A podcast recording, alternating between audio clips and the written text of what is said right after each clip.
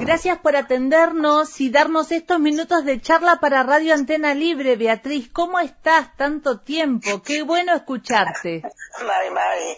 Bueno, muchas gracias. Sí, la verdad que estamos bien, estamos muy bien en relación a la situación que el mundo vive, pero bueno, también creemos que yo por lo menos analizo, pienso que es una un reto, ¿no? Que nuestra madre nos está dando y hay que acatarlo, nada más, porque solamente la especie humana ha hecho esto que hoy vivimos y tantas otras cosas eh, en otros periodos también de destrucción y muerte. Otras especies no lo han hecho nunca.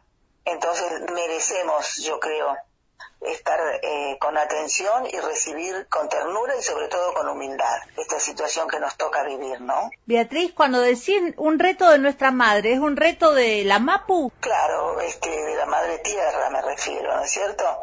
Porque toda esta situación que además, si podemos contemplar a través de los medios en todo caso, porque nadie podemos salir, o casi nadie, digamos, vemos que los animales empiezan a, transitar, empiezan a tomar su espacio, eh, los cóndores vuelven a sus lugares. Hay una mm, manera de, yo por lo menos veo, y digo, ¿qué, ¿qué sentirá ahora la gente cuando solían ir a los zoológicos a mirar a las especies privadas de su libertad? Para toda la vida. ¿Cuál era el propósito? Tantas veces hemos insistido en que se acabaran los zoológicos, por decir un detalle muy pequeño, ¿no? Pequeño en frente a lo que es el universo.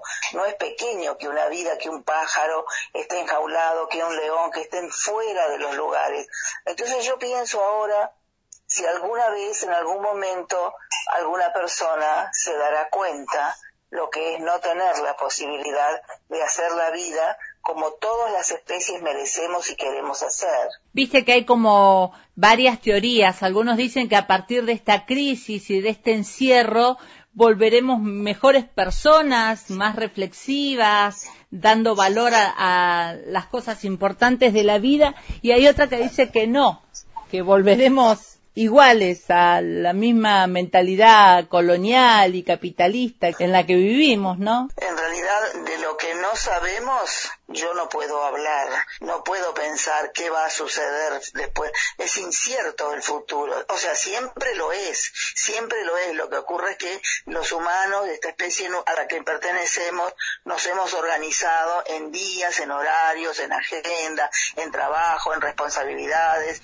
en distracciones, y bueno, y en función de eso siempre creemos que podemos manejar todo, pero de repente uno se acuesta de lo mejor y al otro día hay personas que no se despiertan, lo cual significa que no podemos manejar todo, pero nosotros creemos que es así. Y en esa eh, creencia banal, porque realmente lo es, yo siento que la humanidad se ha malentonado y ha pensado entonces que puede hacer todo lo que se le ocurra y hasta donde quiera. Y ya vemos que no, porque hoy tenemos un, algo que no, no, no lo vemos, no lo conocemos, es absolutamente desconocido según los científicos, ¿verdad? Que son los que saben más de estas cosas.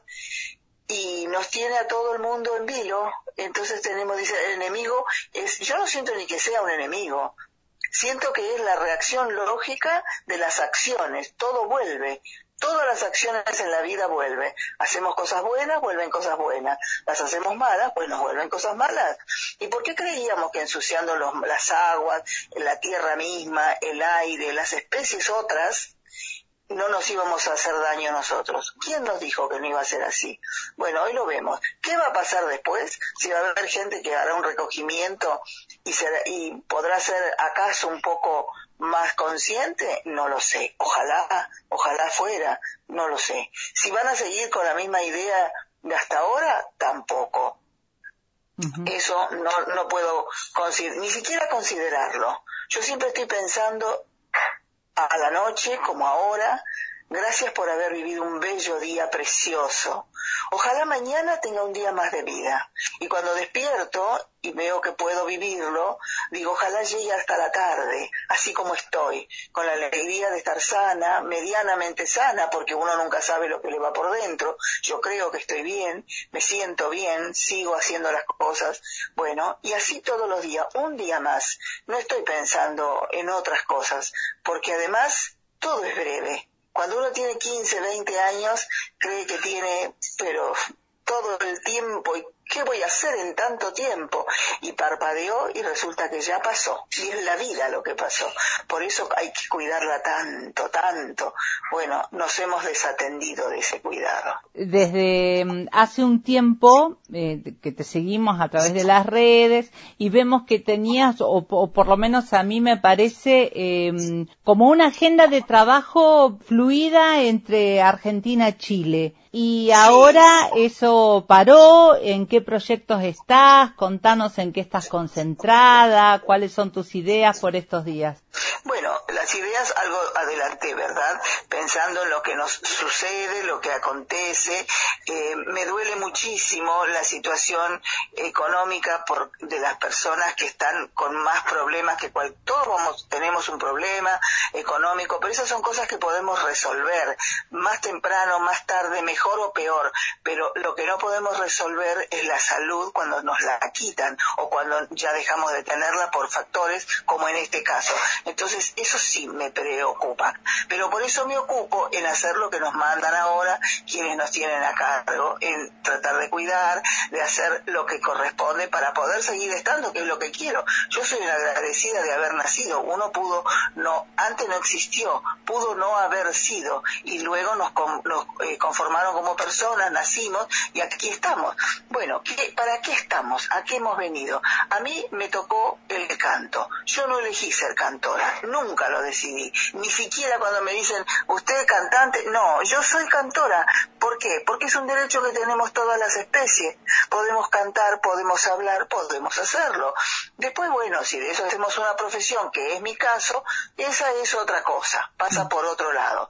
Efectivamente, yo he trabajado durante muchos años en el exterior, muy lejos de aquí, y he viajado demasiado para mi gusto. Y la verdad es que estaba muy cansada de andar viajando. Ahora, estos últimos años me tocó muchísimo más estar en Chile al punto que tengo radicación en Chile yo. ¿Por qué? Porque he trabajado permanentemente allí. Y estaba muy contenta porque en dos horas estaba, iba y venía. Aunque a veces, como digo, también lo hacíamos por tierra. Alguna vez por año lo hacía por tierra, para hacer mi pequeña rogativa, ¿no? En eso que llaman, el, en los libertadores que llaman la frontera, bueno, ahí en la montaña, hacer la pequeña rogativa justamente para que no me desconozca, porque es muy celosa. Entonces yo voy y vengo como las rastrilladas que hacían nuestros antepasados y claro, ahora esto ha quedado este, parado porque, por, lo, por lo que estamos parados en el mundo, ¿verdad? Todo el mundo está así. Pero ¿sabes qué? Yo estoy muy agradecida porque tenía tanta necesidad de estar en mi casa. Yo decía, tengo 10 días, tengo una semana, tengo cuatro días, no voy a la esquina a comprar verdura.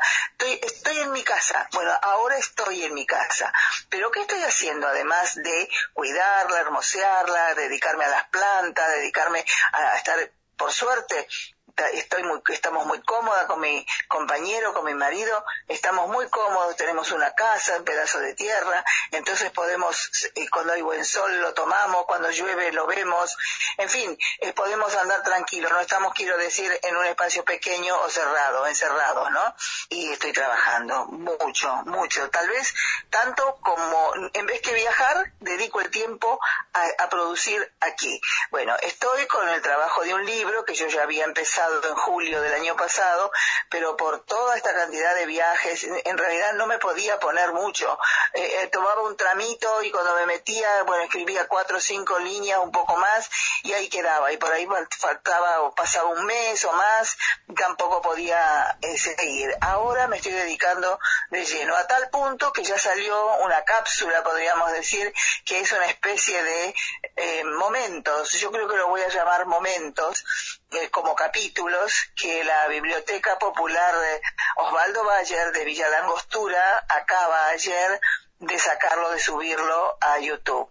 Es eh, un primer momento y ahí estamos compartiéndolo digo, estoy trabajando el libro porque no es algo que yo tampoco decidí, dije, bueno, ahora me voy a poner a hacer un libro de todo mi mundo, de todo lo que yo hice o caminé, de ninguna manera. Esto es algo que durante muchos años, pero muchos años, el público, la gente que me conoce, que escucha mi trabajo, me decía siempre, Beatriz, pero ¿cuándo vas a escribir? ¿O cuándo vas a contar? ¿O cuándo va a dejar plasmado a eso?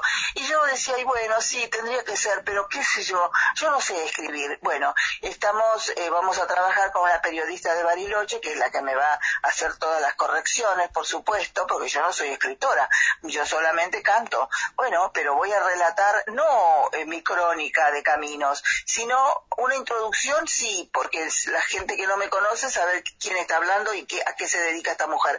Pero luego yo quiero poner tantos conocimientos, tantas transmisiones, tantas experiencias, tantos silencios, tantas reuniones y celebraciones con nuestra gente en las comunidades allá en el Gurumapu, lo que hoy es República de Chile, ¿no? Sobre todo allá, que es donde, como digo, desarrollé durante más de 20 años todo el tiempo consecutivamente yendo y viniendo. Bueno, eso es por un lado. Mañana estoy siempre online, he estado trabajando con los niños de Panguipulli, que están a la altura de Neuquén más o menos, también del lado de, de Gulumapu. Hemos trabajado un taller que ya en el verano habíamos hecho sobre, sobre poesía, sobre espiritualidad y canto mapuche y esta vuelta con iniciativa, con, digamos, con la motivación de que escribieran, que, que, que estuvieran en este tiempo que les toca estar, ¿qué les pasa a ellos, a los niños? Es muy rico ese proyecto, es muy lindo ese programa de la escuela de Panguipulli. Bueno, mañana a las 11 de la 12 horas Argentina, 11 chilena, vamos a estar también de manera remota con un grupo de mujeres todas mapuche, porque allí se celebró hoy y mañana el Día de la Madre. Bueno, entonces este es, una, es un pretexto para reunirnos, porque en realidad yo no tengo mucho que ver con eso, ¿verdad?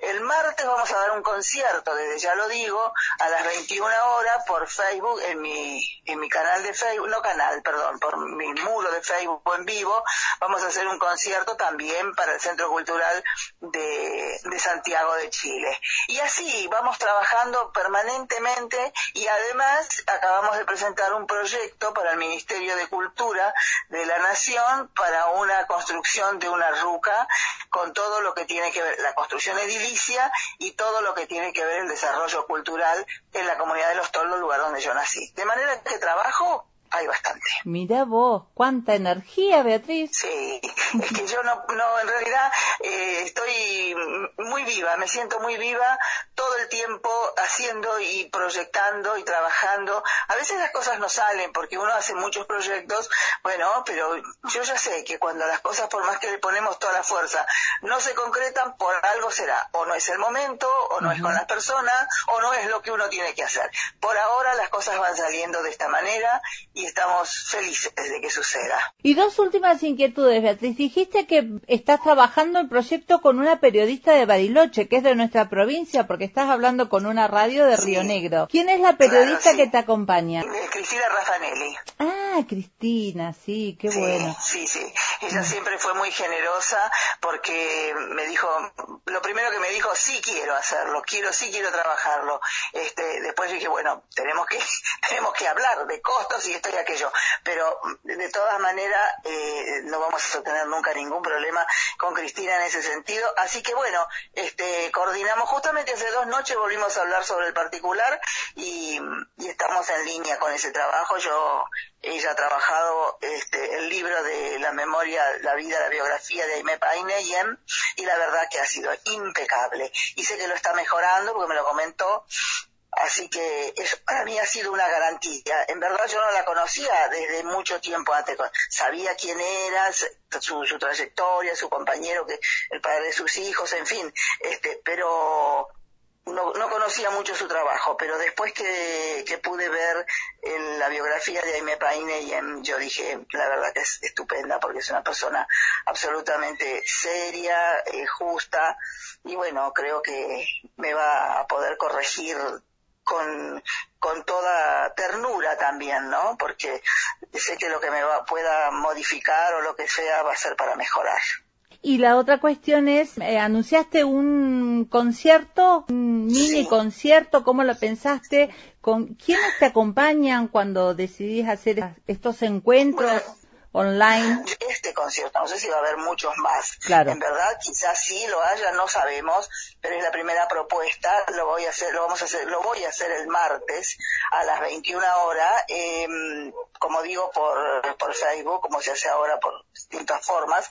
Este y lo voy a hacer, yo en realidad tengo varias formaciones, en principio, como siempre, los unipersonales, pero tal que va a ser lo que va a, lo que voy a hacer el martes por una cuestión de sonido, porque en verdad se complica bastante para que salga medianamente digno, ¿no es cierto? Mm. Porque también tengo músicos en Chile, este, Diego Valdebenito, que es chelista, que me acompañó en los últimos conciertos que hice por allá, eh, pero bueno, él está también eh, de la misma manera que todos los músicos, un poco parado, eh, con sus clases online, pero bueno, como estamos todos.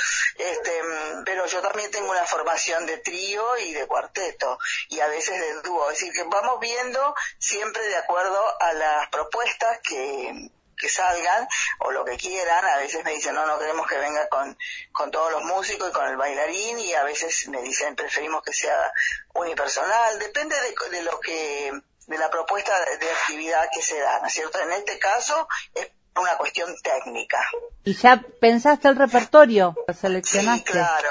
Sí, sí, sí. Este, en este momento, nosotros, a mí la poesía es algo que me ha tomado mucho, no que yo haga poesía porque no, no soy poeta, sino que veo que hay mucha poesía mapuche, con, quiero decir, escrita en mapudungún, y es de altísimo valor. Nosotros tenemos muy buenos poetas, sobre todo en Gulumapu, y yo estoy tomando de algunos de ellos, como es el cura y el cura está eh, parado allá, varado en España, porque le tomó la cuarentena allá y no puede venir.